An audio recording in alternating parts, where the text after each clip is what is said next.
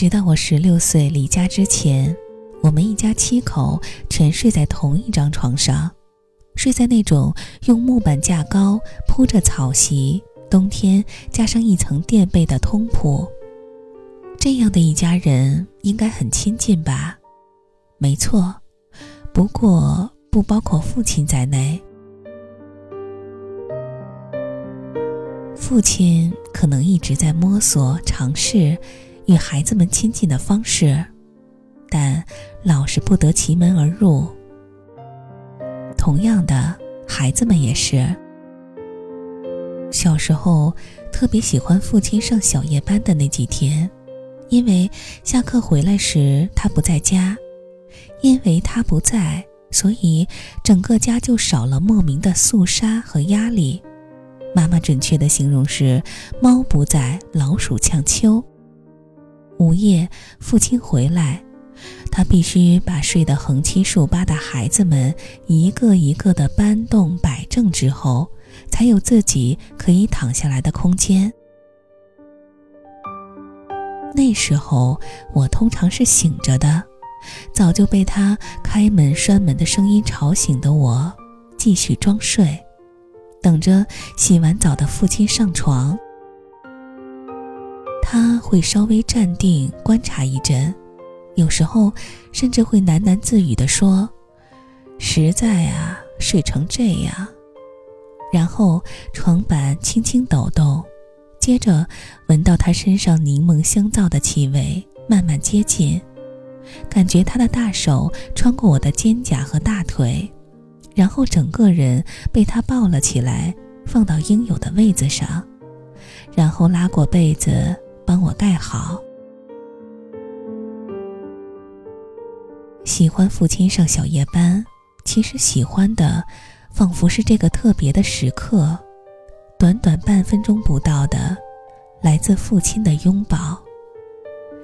长大后的某一天，我跟弟妹坦诚这种装睡的经验。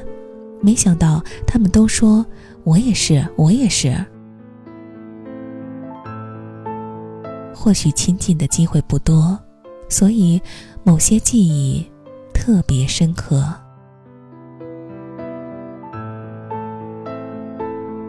有一年，父亲的腿被矿坑的落盘压伤，伤势严重到必须从矿工医院转到台北一家私人的外科医院治疗。由于住院的时间很长，妈妈得打工养家，所以他在医院的情形几乎没人知道。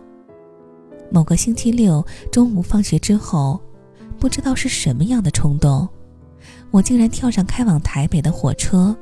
下车后，从火车站不断的问路，走到那家外科医院，然后在挤满六张病床和陪伴家属的病房里，看到一个。毫无威严、落魄不堪的父亲，他是睡着的。四点多的阳光斜斜的落在他消瘦不少的脸上，他的头发没有梳理，既长且乱，胡子也好像几天没刮的样子。打着石膏的右腿露在棉被外，脚指甲又长又脏。不知道为什么，我想到的第一件事儿，竟然就是帮他剪指甲。护士说没有指甲剪，不过可以借我一把小剪刀。然后，我就在众人的注视下，低着头，忍住一直冒出来的眼泪，小心翼翼地帮父亲剪指甲。当我剪完所有的指甲，抬起头才发现，父亲不知道什么时候已经睁着眼睛看着我。妈妈叫你来的，不是？你自己跑来，没跟妈妈说？没有。直到天慢慢转暗，外头的霓虹灯逐渐亮起来之后，父亲才再开口说。暗了我带你去看电影晚上就睡这边吧。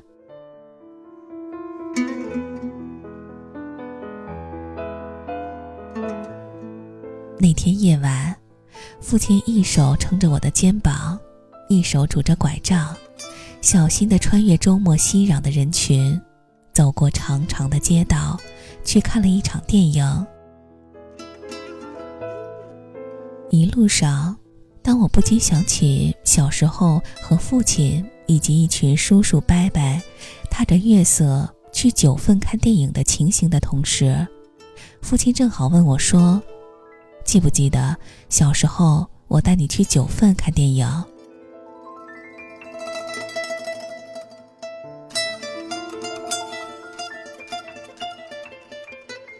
那是我人生第一次一个人到台北，第一次单独和父亲睡在一起，第一次帮父亲剪指甲，却也是最后一次和父亲一起看电影。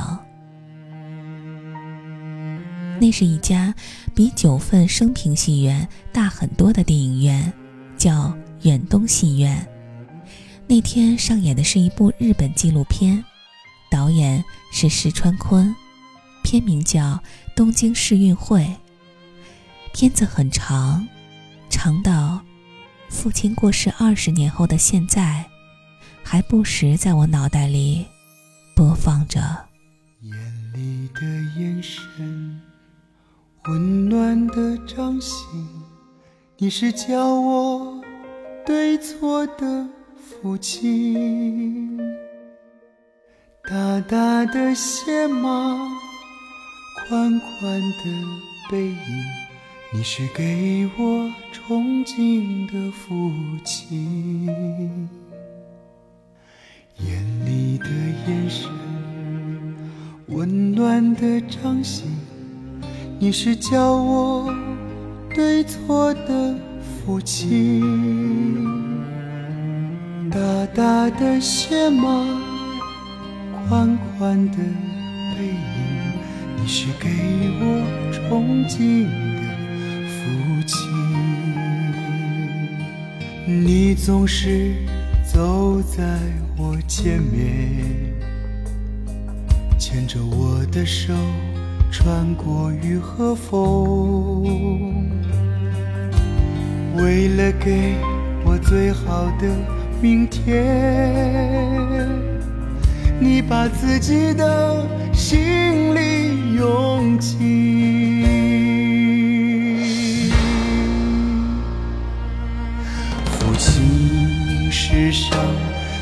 疼我的人，你的爱。是沉默的黄金，父亲，世上最疼我的人，我的路穿透了你的青春。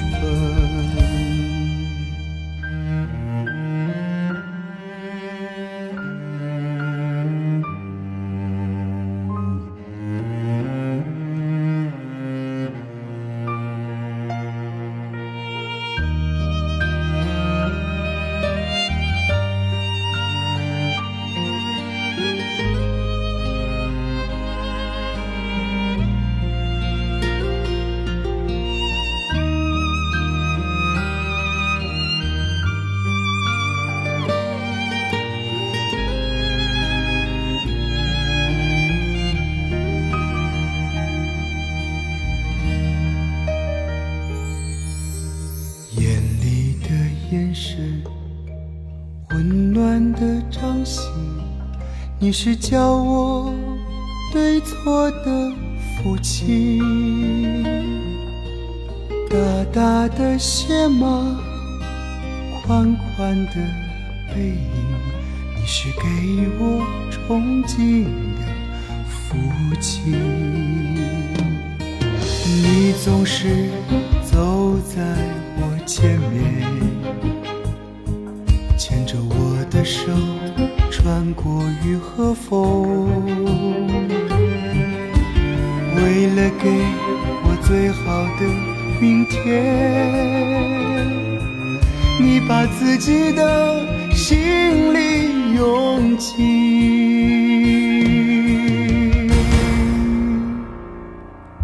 父亲，是上最疼我的人，你的爱是沉默的黄金。父亲，世上最疼我的人，我的路穿透了你的青春。父亲，世上最疼我的人，你的爱是沉默的黄金。父亲，世上。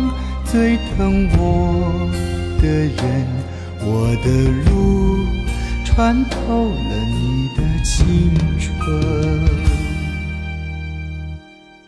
今天我已独自走远，我的梦中有你的泪光，